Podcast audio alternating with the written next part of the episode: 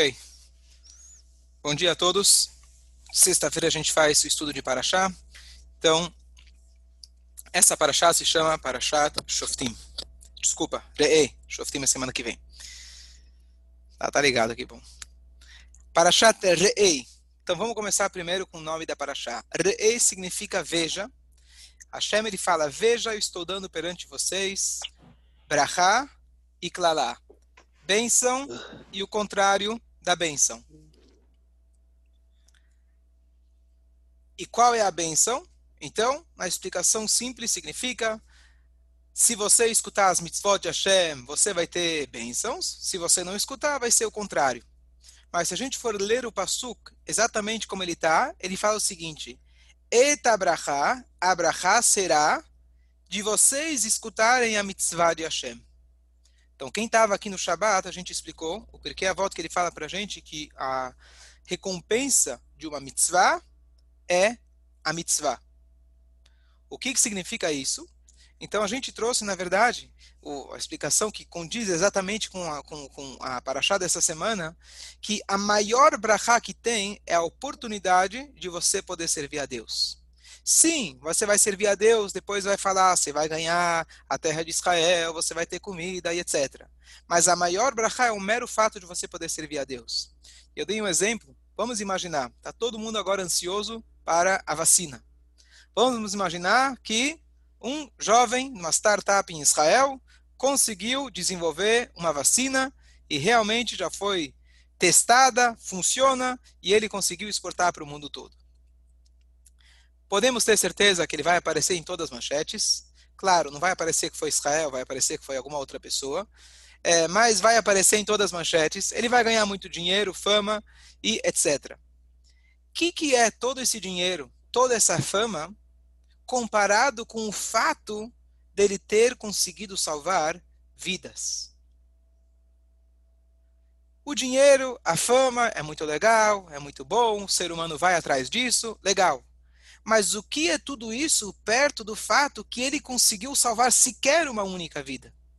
Essa é a maneira que a gente encara as mitzvot.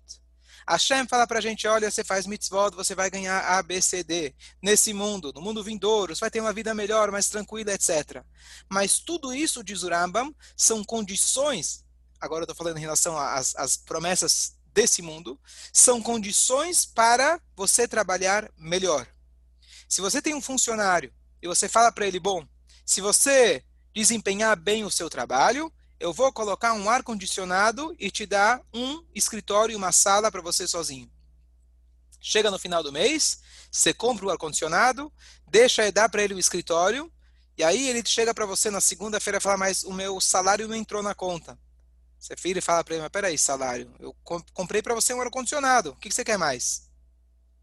É claro que não funciona desse jeito porque o ar-condicionado são apenas melhores condições para você trabalhar. O Raman fala que todas as promessas da Torá, quando a Torá fala, vou te dar chuva, vou te dar comida e etc., isto não é ainda a recompensa. Isso são melhores condições para você trabalhar. Porque o maior mérito, a maior recompensa é Hashem te deixar trabalhar. Hashem te ajudar com que você possa fazer mitzvah. Então, schar mitzvah, a recompensa da mitzvah, ou você pode traduzir é a própria mitzvah, o fato de você ter o mérito de fazer ela, ou schar mitzvah, a recompensa de uma mitzvah é que Hashem vai te ajudar para você poder cumprir outras mitzvot com mais facilidade. Ele vai te dar chances, oportunidades, conforto para você poder servir a Deus com alegria. Então, isso é justamente que se a gente lê as primeiras palavras da Paraxá, olha que eu estou dando perante vocês brachá e o contrário. Qual é a brachá? Asher Tishmeu. A maior brachá, você conseguir escutar as mitzvot de Hashem. Ter a oportunidade de servir a Deus e Hashem te deixar, te, é, é, te dar oportunidades que você possa fazer as mitzvot com tranquilidade, com conforto e assim por diante. Essa é a primeira, o primeiro conceito que eu queria falar. Se alguém tem algum comentário. Na, quando a gente encara o judaísmo, você quer vender, entre aspas, a mercadoria judaísmo. a minha, o meu negócio é religião, tá certo? Eu sou rabino, tenho que vender religião. É assim que eu ganho minha parnassá, tá certo? As pessoas vêm, criticam pessoas que vêm na sinagoga. Pô, esse cara aqui só vem para comer. Bom, agora tá sem comida, mas tudo bem. O cara só vem para comer. Eu falo, eu também só venho para comer. Se eu não trabalhasse aqui, não teria o que comer. Então, todos nós vimos aqui de um jeito ou de outro para comer. Um veio rezar para poder comer, o outro veio comer o tchum diretamente, mas estamos tudo na mesma. Então, querendo vender judaísmo, claro, estou usando só uma linguagem, né? É, quando você quer apresentar a Torá para alguém, você quer falar, venha fazer Torá. E o cara não está nessa realidade. Mas você sabe, você vive com a Torá, você faz Shabbat, você faz o Kasher, e você quer tentar de alguma maneira convencer ou incentivar uma outra pessoa. Qual é a maneira que você faz isso? Pergunta número dois. Esquece o outro. Como você vai incentivar o teu Yetzerará num dia que você acorda e fala, hoje eu não estou afim de rezar? Como você vai se trabalhar para falar, hoje eu vou sim rezar? Então, o judaísmo nas suas várias formas e pensamento, todos eles autênticos e verdadeiros, têm formas diferentes. Olha, se você não rezar, você vai apanhar depois. Essa é uma forma. Tá comigo, Yosef? Dá para ouvir? Tá. Uma forma é por medo. A outra forma é por interesse. Bom, reza para Deus que você vai garantir que hoje você vai conseguir vender a tua mercadoria. Terceira forma, reza para Deus que você vai ter um dia melhor, você vai ter um dia mais pleno.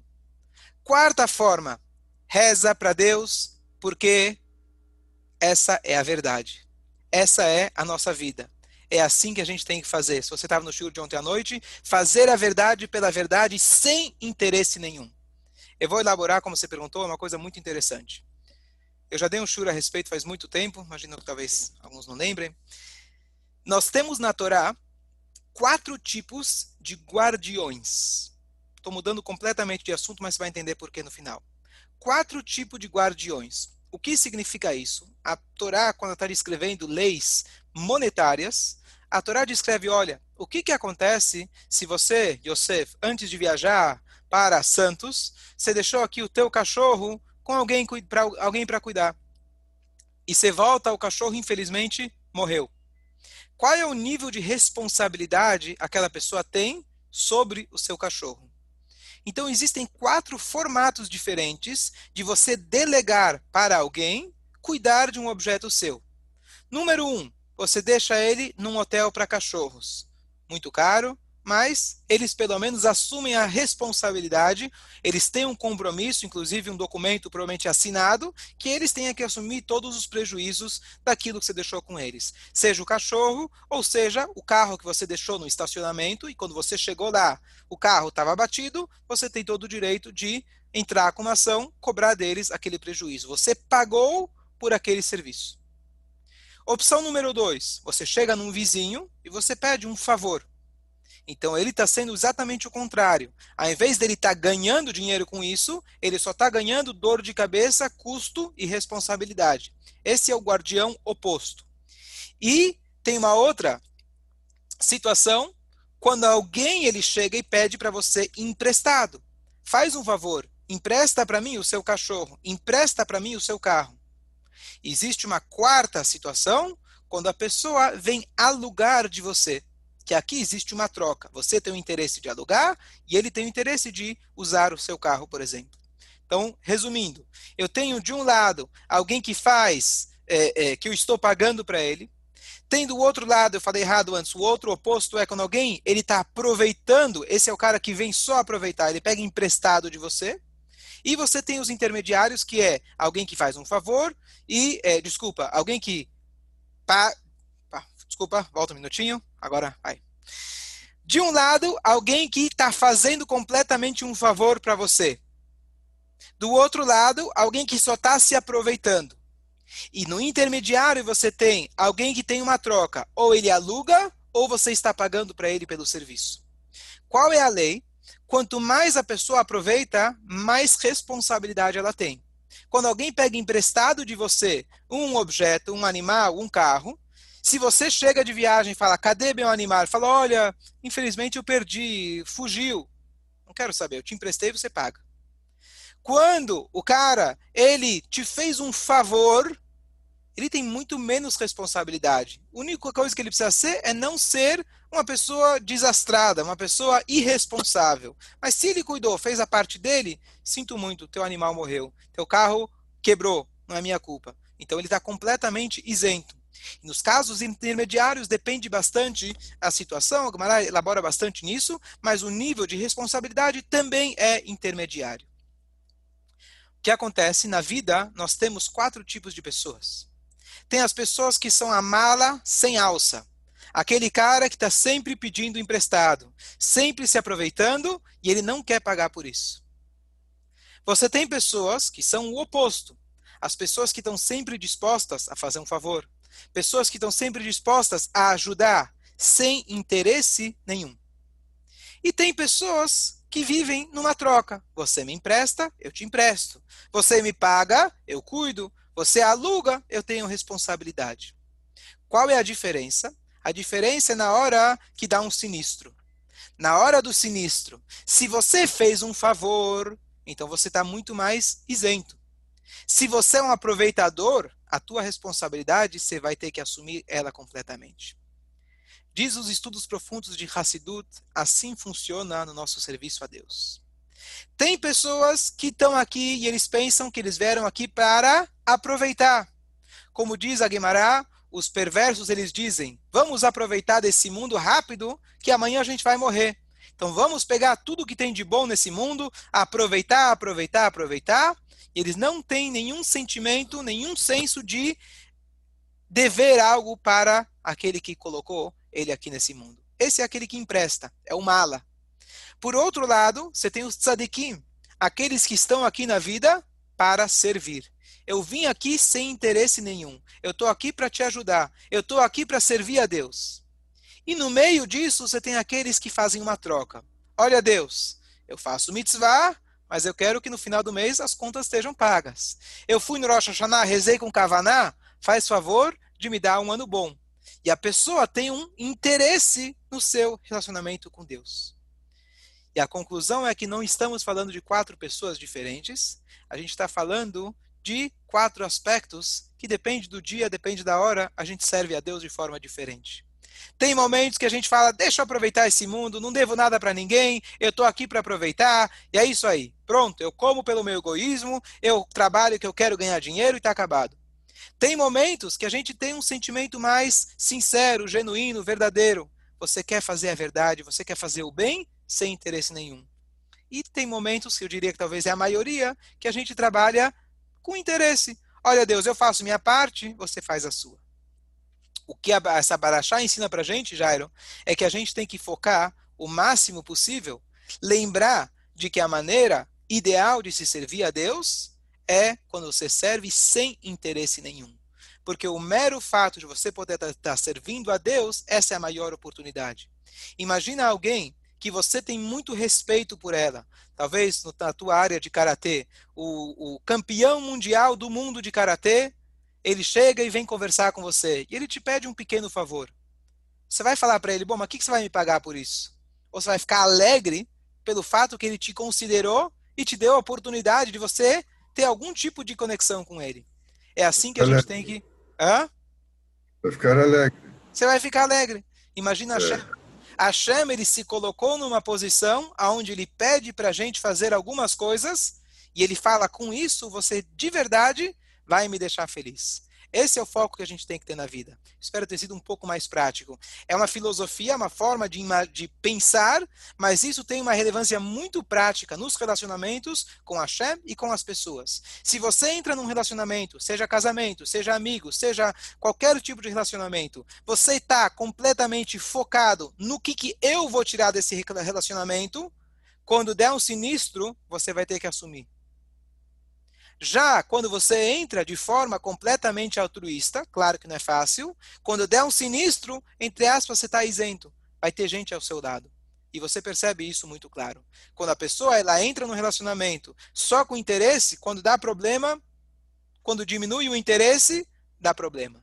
Já quando você entra de forma altruísta, como a gente falou ontem à noite, a sua vida vai ser plena, vai ser completa. É isso que a Araxá ensina pra gente. Servir a Deus de uma forma desinteressada é a maneira mais saudável da gente poder viver. Espero ter resolvido tua pergunta. Na continuação da Paraxá, nós temos, na verdade, a mitzvah de destruir as idolatrias, algo que na prática hoje não fazemos exatamente nesse formato. E nós temos também a mitzvah de que a partir do momento que Hashem escolheu um lugar para ser a casa dele, que futuramente seria Jerusalém, é proibido para uma pessoa fazer um sacrifício caseiro. Antes de Jerusalém ser construída, o Beit HaMikdash está de pé, era permitido eventualmente para alguém fazer um, depende da, da época, fazer um korban no fundo do seu quintal. Você pegava algumas pedras, fazia um altar e você fazia um sacrifício em casa. Hashem ele fala, a partir do momento que eu dediquei, que eu escolhi, vocês construíram o templo, é proibido você fazer um korban em qualquer outro lugar.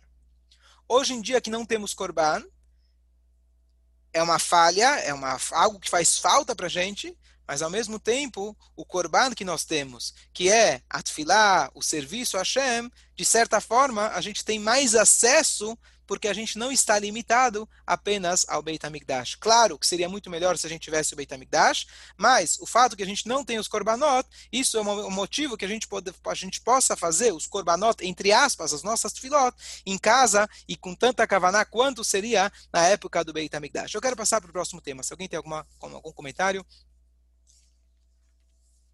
Ok, muito bom. A Paraxá, em seguida, traz para gente os animais, as aves, os peixes, que são kasher, que são puros, melhor dizendo, e aqueles que são impuros. O que torna um animal puro? Ele tem que ter casco fendido, totalmente fendido, e ser ruminante. O que torna uma ave pura? Se ela não está na lista que a Torá considera impura. Ou seja, a Torá enumera para a gente as aves que são impuras, todo o resto seria puro. Os peixes, ele tem que ter escama e barbatana. Na verdade, se ele tiver só escama, é suficiente, porque todos os peixes que tiverem escama, eles têm barbatana, que são as nadadeiras. E depois a Torá descreve para a gente os répteis, vermes, etc., rastejantes, que são proibidos da gente comer. Ok. Então, alguns pontos em relação a kashrut. Teoricamente, se eu conheço a lista da Torá dos, das aves que não são puras, se eu encontrar qualquer outra ave de qualquer outra espécie, seria kasher. Mas nós temos que ter uma segunda condição. A condição é, se chama tradição. O que, que significa tradição? Hoje em dia, as aves que nós comemos, por exemplo, a gente come galinha, a gente come porque a gente sabe que o nosso pai, nosso avô, nosso bisavô comia galinha. Nós não podemos pegar simplesmente a lista da Torá e, por exclusão, comer uma ave. Por quê? Nós não temos certeza da tradução precisa da ave que está na Torá. Nós temos a tradução que está no Rumash, seja coruja, seja o morcego, seja outras, mas não, nós não podemos comer a não ser que tenhamos uma tradição. E essa regra se é, é, inclui também, isso pouca gente sabe, animais. O animal que a gente come, boi, etc., carneiro, a gente tem uma tradição. E aqui vem o erro popular, porque nós não comemos girafa. Girafa é ruminante, tem o casco fendido. Eu não estudei biologia, mas assim está na Torá, tá certo? Assim tá, assim é passado por tradição. Então as pessoas têm uma, é, não sei, uma, um folclore que diz que você não pode comer girafa. Bom, ninguém falou que a carne é boa, mas a teoria, você não pode comer girafa porque o pescoço é muito grande e você não sabe qual é o lugar certo de fazer o abate. Isso é mentira porque a lei do abate é que o pescoço praticamente inteiro é válido, desde que você corte a traqueia, o esôfago, pelo menos a maioria deles, você já você fez, a, você fez o abate correto. O motivo que não se come girafa é que não se, não se tem tradição nenhuma que o teu pai, teu avô, teu bisavô, teu professor, teu mestre, eles comiam girafa. Então, para que algo seja kasher, além dos sinais que estão na Torá, nós precisamos também ter a tradição. Já os peixes não têm essa necessidade, qualquer peixe que ele tem escama, ele já é kasher, e vale a pena aqui ressaltar, na hora que você compra, quando a gente compra um, um peixe, as pessoas às vezes têm aquela impressão, se eu vou num restaurante que não tem uma ajahá, não tem uma supervisão, e eu como somente peixe, então tá, tá parve, tá bom. Isso não existe, por vários motivos. Motivo número um, você nunca sabe o que está lá no restaurante, sempre tem, hoje em dia especialmente, outros ingredientes que têm, no mínimo, vem de origem animal, então isso é absolutamente treif, mas vamos dizer que é um restaurante só de peixe. Tem uma outra questão. Quando você recebe um peixe no seu prato e você não vê a escama nele, você não pode comer daquele peixe. Quando a gente come um peixe, a gente foi ou até a feira ou até, ou até a peixaria, você viu lá que tinha escama, usou as suas facas para cortar e sua tábua, você trouxe para casa e você viu que chegou com a escama. Se você encomendou de um peixeiro, chegou em casa, você abre a caixa e se você vê que o, o peixe ele tem uma escama sequer, já é suficiente para você saber que esse peixe ele é puro. Mas caso contrário, se você tem um peixe na sua frente, você não teve cuidado, mesmo, por exemplo, que o salmão é vermelho, só tem o salmão que é vermelho, não é suficiente, você não pode comer daquele peixe. Então, além das misturas que podem acontecer num restaurante, mesmo que na teoria acho muito difícil, vai dizer, bom, não tem mistura nenhuma. Se esse peixe chega para você sem o sinal, isso por si já proíbe você de ingerir aquele peixe. Isso é desconhecido o que eu vou falar agora. Qual é o maior milagre de toda a Torá? Provavelmente as pessoas vão pensar, abertura do mar, a própria outorga da Torá. Tem um outro milagre que ele é completamente desconhecido, mas ele é pelo menos tão grande quanto a abertura do mar. Moshe Rabbeinu, a Torá descreve para a gente, a Torá fala assim, Et ze tochlu. Esses vocês vão comer. Esses. Quando você fala esses, significa que ele apontou. Na hora que Moshe Rabbeinu estava dando aula de kashrut, todos os seres vivos, todos os animais do mundo, incluindo répteis, incluindo animais de grande porte, animais selvagens, todos os animais do mundo, inclusive os peixes, crustáceos, todos eles estavam na frente, vieram na frente do povo, e Moshe Rabbeinu apontava, sim, sim, sim, sim, não, não, não, não, não, não, não, não, sim, sim, sim, sim, sim, não, não, não, não, não, sim, sim, sim, sim, sim, sim, e ele pegou os, literalmente, provavelmente, bilhões de tipos diferentes de animais que existem na face da Terra. Moshe Rabbeinu apontou um por um e ele mostrou para o povo. Então, por isso a pergunta, se a gente soubesse a tradução, não é suficiente a gente saber a tradução, porque o hebraico de hoje, quem garante que é o hebraico de antigamente? Por isso eu preciso ter a tradição. Qual que é a tradição? Que o nome desse animal condiz com o da Torá ou condiz com a lista que não está na Torá. É justamente essa a ideia. Então, esse milagre não é famoso. Eu vi uma explicação muito bonita por que, que esse milagre, sim, é, é, certeza absoluta que isso aconteceu? Por que, que isso não ficou famoso? Pelo seguinte motivo. O que Moshe Rabbeinu estava fazendo era uma aula de Torá. Um milagre, comparado com uma aula de Torá, ele é absolutamente irrelevante. Quando você tem um povo inteiro atravessando o mar, é um milagre tremendo. Mas a força da Torá, o conhecimento da Torá, o fato da gente poder se conectar com Deus, com a sua sabedoria infinita, isso é muito maior do que qualquer milagre no mundo.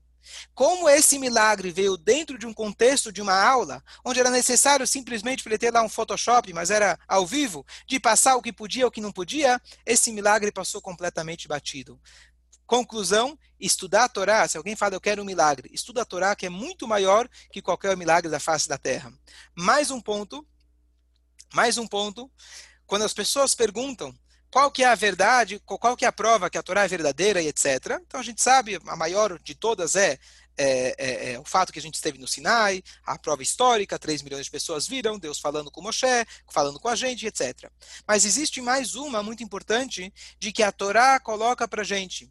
Esses são os animais, agora falando dos animais de grande porte, que eles têm casco fendido, certo? A gente precisa ter casco fendido e ser ruminante.